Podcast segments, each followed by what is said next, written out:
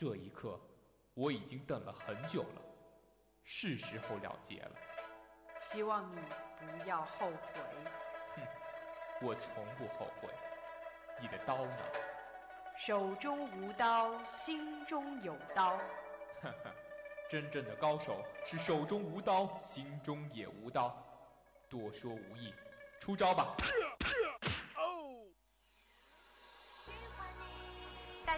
欢迎大家准时收听我们的《博客江湖》。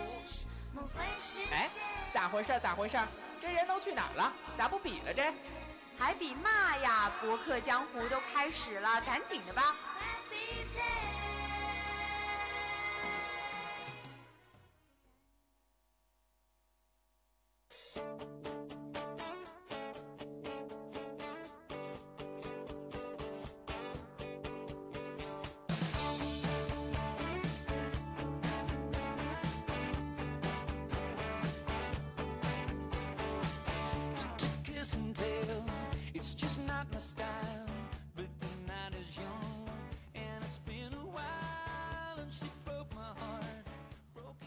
北京时间的二十点三十分，欢迎继续锁定 FM 九十五点二浙江师范大学校园之声，这里是每周四和你一起来过招的博客江湖。博客江湖，非常领悟。我是陈作，我是振宇。哎，之前和振宇约过一次博客啊，结果被他放了鸽子。啊，那我也没，不是没有办法的事情，因为那天下午好像要主持校庆，所以比较累。所以今天也是软磨硬泡的。呃，让他来跟我做一期博客了。哦，搞得好像是出山一样，其实并不是，我还是非常兴奋能跟陈作一起搭档的。哎，那么我们就赶紧进入今天的博客江湖，看今天又有什么样的话题让我们来过招呢？一起来看。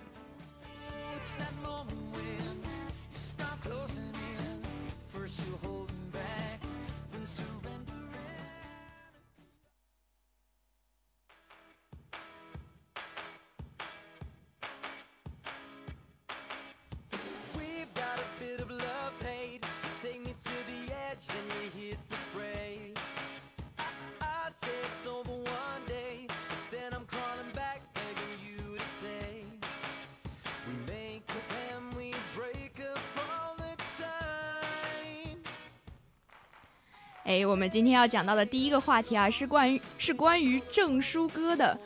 前面一段时间呢，有一个关于如何看待证书哥大学四年狂揽六十五个证书依然找不到工作这样一个标题的新闻，是在我们的网络和社会上还蛮红的。六十五个证书，那可谓是非常多了，相对来说，是不是？哎。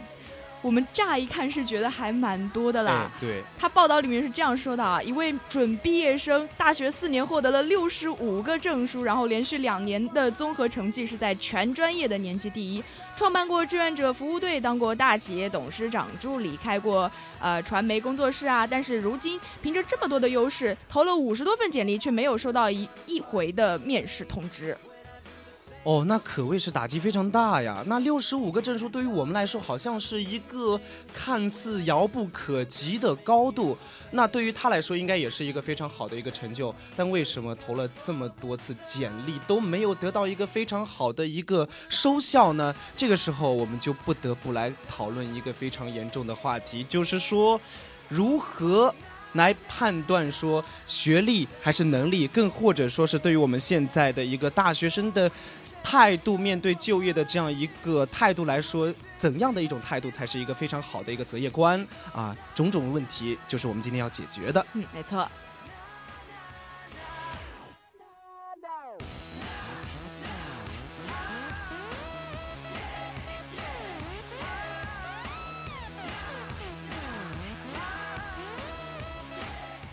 哎，之前说到的这个证书哥是非常的厉害啊，我们还是要来简单的介绍一下他是何许人也了。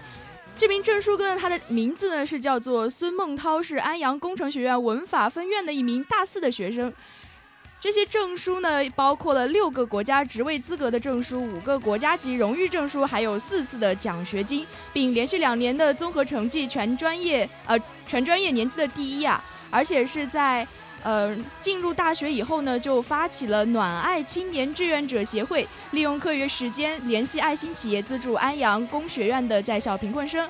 后来呢，还组建了一个安阳工学院的呃校园公益网站，并且呢周末也是经常出去做兼职，然后参加志愿者服务活动达到一百多次，累计为困难群众和困难学生筹集善款达到了四十多万元，最后还成为了一家还成为了一家大企业的董事长助理。并且呢，在遭遇嗯，并且呢，还是筹集了十万元资金，创办了一家传媒教育公司。那从这一系列的这个经历来看，可谓说这个人的大学生活是非常的丰富多彩，然后是课余生活当中也充斥着非常多的一些活动、比赛以及类似的一些呃面试等等等等。像我刚刚读了那么多啊，中间还卡了那么多次，真的是太多了。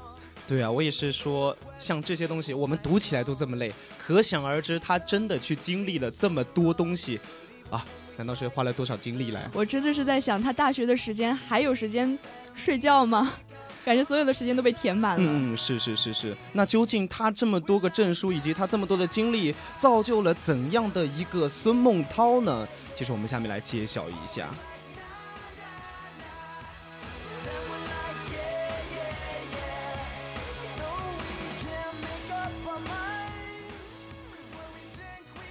那么我们也是知道，这个孙梦涛他有六十五本证书，而且经历了这么多个呃活动啊、比赛等等等等。那为什么说这六十五个证书都不能解决他的这个工作问题呢？其实我们首先看到这六十五本证书，第一个是想到的这六十五本证书的含金量到底有多少？到底有多少？那。陈座来给我们解释一下，它这个含金量究竟有多高？因为之前说到它有六个国家职业类资格证书，我们来数一数这六本证书分别是什么？一本是计算机二级，嗯，一本英语的四级，四级，还有一本普通话的证书，一本教师从业资格证，一本广播电视编辑记者的从业资格证，还有一本高级嗯高级文秘及办公自动化的一本证书。哎，那听你这么一说，他这六本证书。我这么一细细数来，好像这六本证书我都要去考，而且说也是作为我这个汉语言文学专业非师范类的同学必须要达到的六本证书，那好像也并没有出奇的地方。对，没错，他一开始说的是国家职业类资格、职业资格类的证书，这国家一个头放在那边就觉得好高大上，但是一说出来，好像我们都能考啊，包括我一个大一的学生有三本证，我已经正在考了，而且这六本证到最后我都能拿到。首先看一下第一个。计算机二级，好像我们那个包括我们很多学院都是要求必须过这个计算机二级的吧？没错。然后有一个大大学英语四级，这个我们不过就毕不了业呀。对。而且接接下去是省普通话，那普通话这个是对于我们来说，好像我们都二甲过了嘛？嗯，我还没成绩出来，刚考过。嗯。OK，那接下去看到这个教师职职职业资格证书啊，那对于我们这个汉语言文学专业来说，也相对来说是一个必考证了。嗯，那接下去在一个广播电视，那我们专业同样也是有这方面方向要求的同学也会去考。而且说实话，他这个广播电视编辑记者的从业资格证，并不是我们传统意义上的记者证，而是学这个专业的学生。都必须要考出来的这样一本证书。那联系到他是什么专业？孙木涛，他是一个文法学院的，应该是学传媒的一位学生。哦，那也就是说他本专业要求的一个资格证书。没错。所以相对来说含金量也并不是那么的高。所以并不是说国家的职业资格类证书就是非常厉害的。那再看看其他的证书呢？包括像他说到的啊。呃，他的获呃获奖的奖学金是有一个国家奖学金，这个还是蛮厉害的。对，还有一个国家励志奖学金、国家电信奖学金和鼎新明日朝阳奖学金。啊，那这个可能就是那个企业企业奖学金了。我觉得差不多。对，那其实那这么一说来，我又发现其中的三个奖学金，我又恰巧拿到过。真宇，你是在节目里面炫耀吗？哎，并不是，我只是想说，好像他列举来说，好像六十五个证书真的是非常多了，但细数来说，里面的一个含金量，包括它的一个难度哦，也并不是这么的高。嗯，那其他呢？还有像他获得的荣誉证书，像什么全国大学生自强之星。还有河南省的一些优秀大学生啊，优秀学生干部，还有他们安阳市的一些院的文明学生、院的模范干部等等等。那这么说的话，他好像这些证书也相对来说，并不是非常出名啊。在我印象当中，好像觉得我们学校最出名的是什么？十佳学子。十佳学子。对，那像北京市那个时候，我听到他们那个大学最出名的是，啊，北京市的一个优秀团干，这个也是非常有名的。那其实说真的，那仔细来听一下，发现他这些证书的。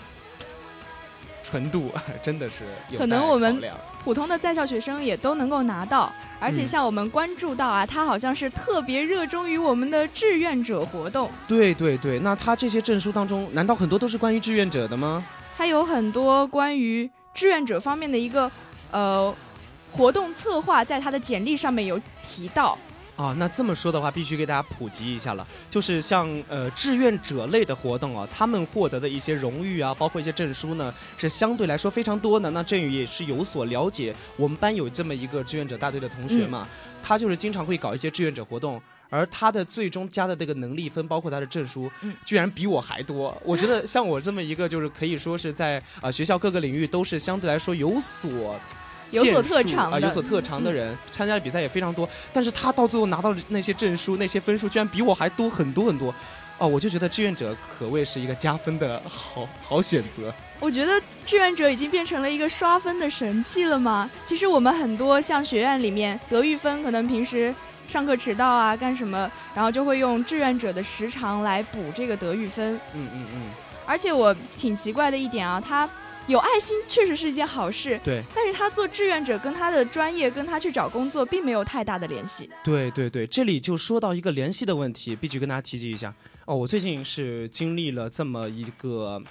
这么一个非常震撼人心的一个消息吧，就是我们班那女生哦，大家组团去考会计证，哎，让我感到非常疑惑。哎，我们汉学汉语言文学的，你说考文秘、考那个教师资格证，包括你去考那个新闻证、新闻工作证，都可以理解，为什么要去考会计证呢？我们又没学高数，哦，可可以可以说他们这样的一个想法吧，在现在非常多的大学生之中都存在。嗯，大家可能就觉得说考证就是给自己留一条后路。好像是多了一种选择，多了一种那种后路的样子。没错，其其实对我来说，考计算机二级也是没什么用的。考普通话，其实如果我以后不做教师，也是没什么用的。但是我还是去考了。可能一方面有考虑到我们毕业的时候会有什么创新创业学分，考证可以加分。嗯。另外一方面，可能说实话，真的觉得觉得对我以后的发展并没有什么太大的用处。嗯，那仔细来看，这么一总结的话，发现这些。证书跟我们实际的应用来说，它并不是起了非常大的成效。嗯，所以也是劝大家在以后选择的过程当中，尽量选择一些跟自己专业相关或者跟自己就业相似的一些证书去考。那不然的话，说真的，我觉得我们专业考会计证究竟有什么用，我至今都没搞明白。可能他以后想去当会计吧。或许吧。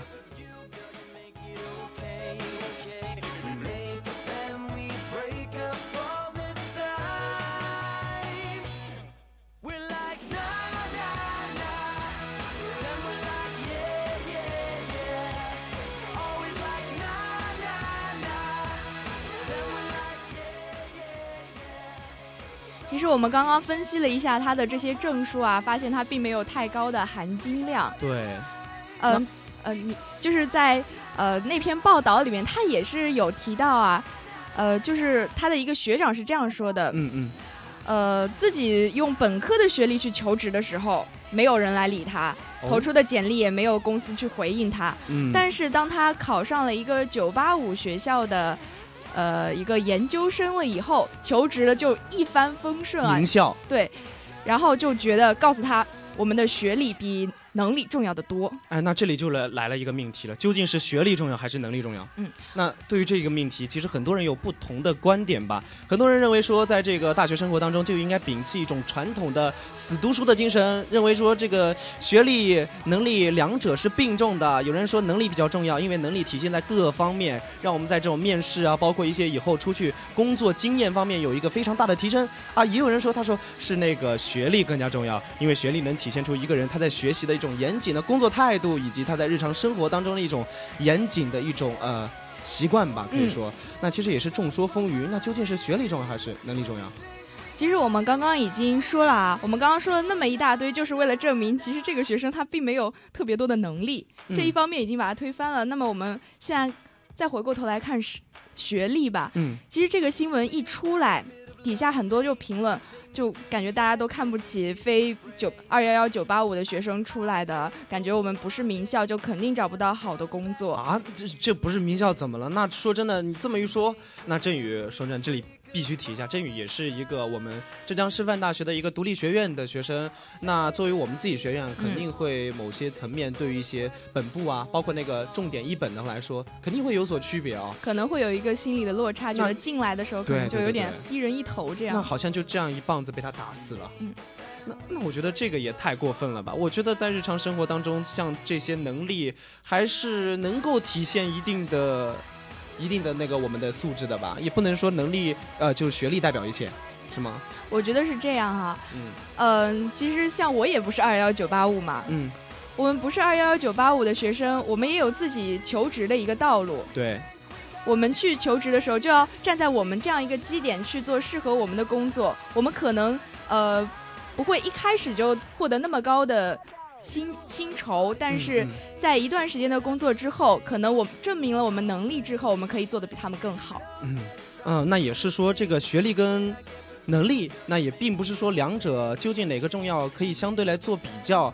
其实两者都是有其重要的一个特点。嗯，对，所以我们在日常最重要的是看准自己的一种生活定位吧，包括我们职业的一个定向。对，这个还是非常重要的。那也要看我们自己了。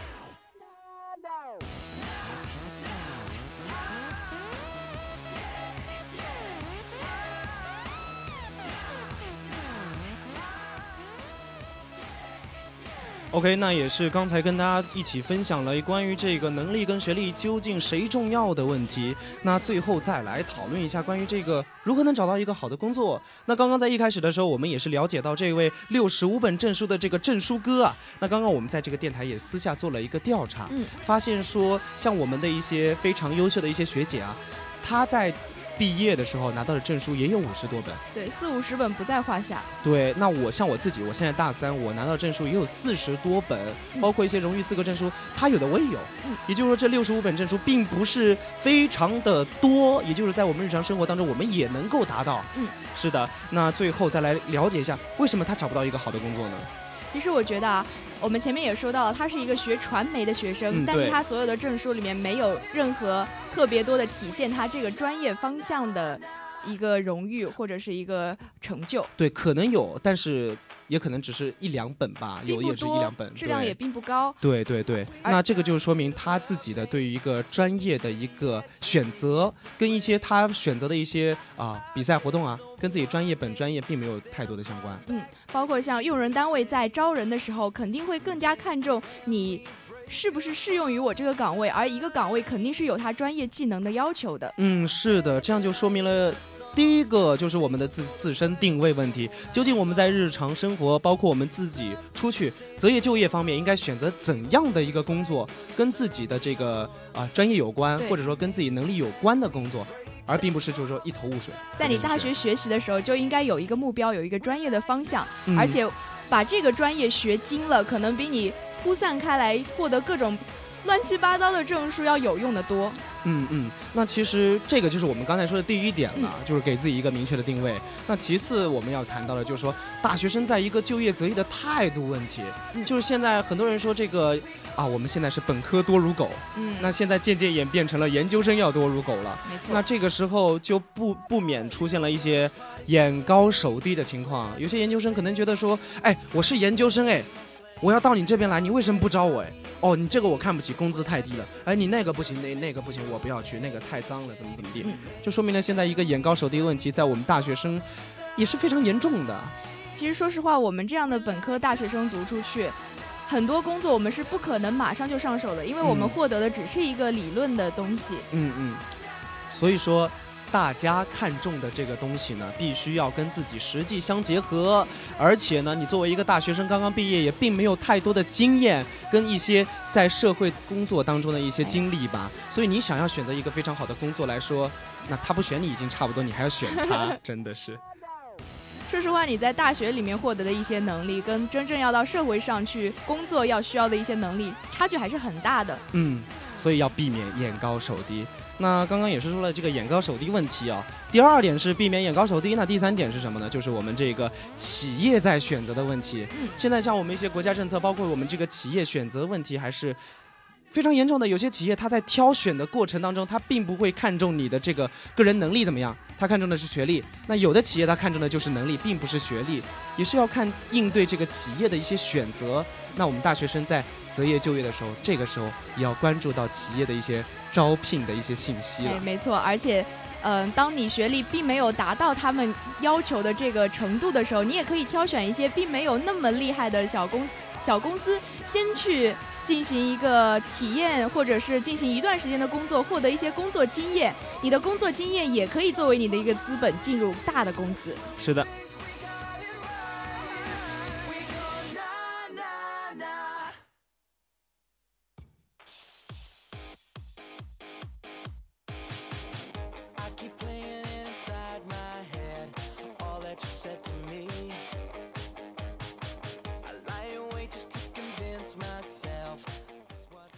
好的，刚刚和大家提到了六十五本证书证书哥的这样一个话题啊，我们今天的第二个话题呢是有关路怒症。最近的新闻也是不断的爆出来，路怒症的呃患者发生的一些公路的交通事故啊，有的人呢是得理争吵不饶人，有的就是恶语恶言恶语，有的当事人根本根本就是不管有理无理，上来就是拳脚相加，还因此酿成了人命。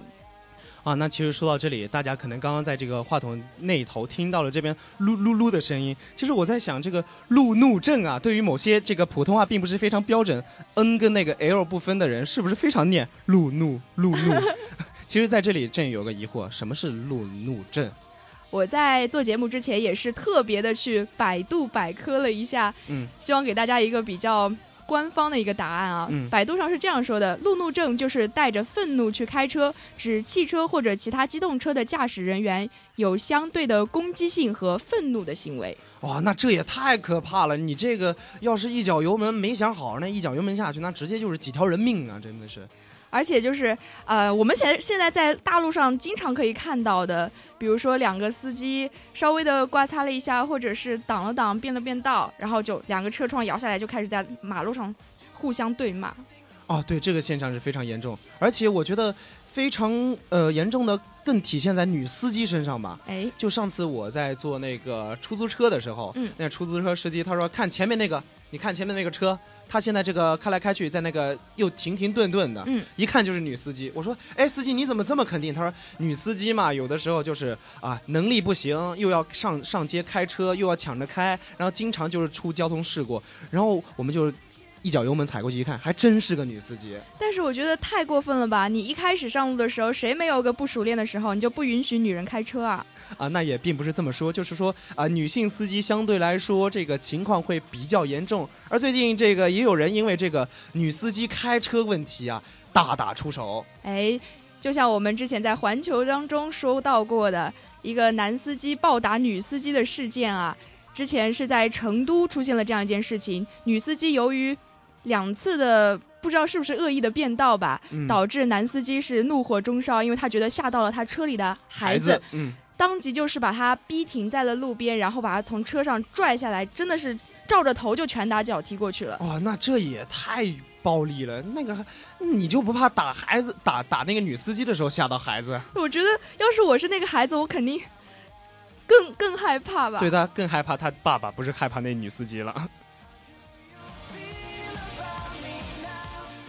呃，我们也是讲到了路怒症的这样一个情况啊。对，但是为什么会有路怒症这样一个事情发生呢？哦，可能就是有些人他上上车的时候，他特别烦躁，心情不好。嗯有的人可能觉得就是生活压力大，像我们现在这个高速率运转的这个社会，我就觉得很多时候像我吧，嗯，感觉今天如果刚起来，感觉呼吸新鲜空气还是不错的，突然收到一条短信说今天早上早点到，那个时候我就坐上我的电动车开出去的时候，我心情其实是特别不爽的，嗯那有可能就是发生了一些路怒症的情况了。确实，而且像我们现在早上上班嘛，本来就急，有些呃上班族，然后嗯堵在路上，哔哔哔哔的，也没有人，那个马路一动不动，整个人的心情就变差了。对，那不仅仅是关于我们这个压力方面的问题造成这个路怒症，而且像我们一些较长时间的驾驶，嗯，就长时间可能疲劳了，然后有的时候整个人就昏昏沉沉。突然之间前面出现什么事故，他可能就无法接受，就有的时候就暴躁，嗯就开始这个心心理就引发了一种状态。所以说，我们千万要避免疲劳驾驶，还有避免一种就情绪化驾驶，没错这，样的情况真的会造成路怒症哦。还有一种说法，我觉得还蛮有意思的。他说嗯，汽油味能够让人疯狂，汽油味，为什么？可能是一种生理方面的一种解释吧。我作为一个文科生，就不太说得出来。嗯，可能像就像我们这个下雨一样，一下雨感觉心情郁闷忧郁，对，那这个汽油味儿可能就有些人忍受不了，也可能会造成这个路怒症，那也是不可避免的事情。那说了那么多路怒症的症状啊，我们还是要来跟大家分享一下，要怎样去避免这个路怒症了。那我觉得首先，但必须得调节自己的这个心理状态。你上车上路肯定得保持一个良好的心情，对吧？嗯总不能说一见红灯就就烦，一见绿灯就嗨，那这个肯定不行。而且像呃我自己的爸爸，他在嗯特别生气的时候，他是避免开车的，嗯，对，这个我就觉得这是一个非常好的方法。嗯。那其实我像刚才说了一个避免自己这个情绪化行车啊，那接下去我觉得也有些人应该也要提升一种行车素养吧。那我不得不提，像我这个家乡啊，开车就有一个特点，嗯就是他是看到你行人要过马路，他不是像我们那个考驾照的时候说的，他说你必须要踩刹车，让那个让让那个行人先过。然后在我们那边就是你过马路，他一脚油门就过去了。我觉得这个行车的素质也真的是必须要提高的哎。，这一点在杭州，我觉得就做得非常的好，因为嗯众所周知啊，杭州的公交车司机是一定会让让过马路的一个行人的。好吧，那可能就是地方的素质有高低吧。那其实刚刚提到了一个行车素质，最终我们还是要说的就是现现在我们这个中国啊，也是拥有这个十四亿人口的大国，那我们这个交通堵塞也经常会成为路怒症的一个原因，所以我觉得疏导交通呢，也是现在解决路怒症的一个非常良好的方法。哎，没错，我们说了那么多啊，也是希望大家可以在开车的时候，在马路上面要戒骄戒躁，最好呢是把路怒症完全的戒掉。那么对于路怒症，我们是要坚决的说不的，要保持冷静的头脑，也能够让我们所有在马路上的大家能够更加的舒心和安心啦。嗯，对，上路的时候最好就是开点音乐，深呼吸几口气，那这样的话，路怒症的情况就能够减少或者避免啦。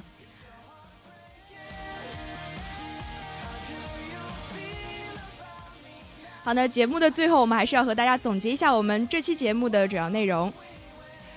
首先是我们这个六十五本证书找不到工作，究竟是谁的错？那其实这个错并不在这个企业，也并不在我们自身。重要的一点就是，我们必须给自己一个良好的定位，给自己一个非常好的一个前景跟选择的一个状态，这样才能够择业在就业之中找到一个非常好的自身吧。嗯，另外呢，我们也是和大家聊到了路怒症啊，谈了谈路怒症的症状和怎么样去治好这个路怒症。行车需安全。哎，那么今天的博客江湖就是这样，我是陈作，我是振宇。我们下期再见，拜再拜见。